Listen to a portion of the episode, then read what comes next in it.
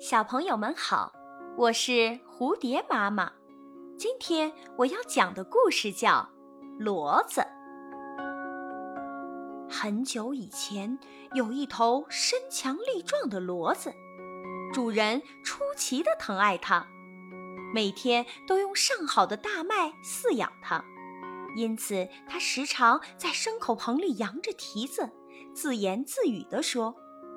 我一定有一个高大健壮的骏马父亲，我继承了他的矫健与活力。不久，我也将成为一匹远近闻名的骏马。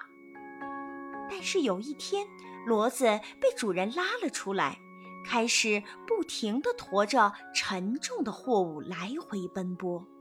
回家后，气喘吁吁、苦不堪言的骡子才想起。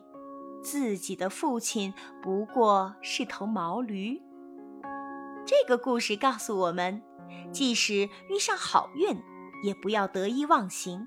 谁知道生命的前方还有怎样的波折在等待着我们？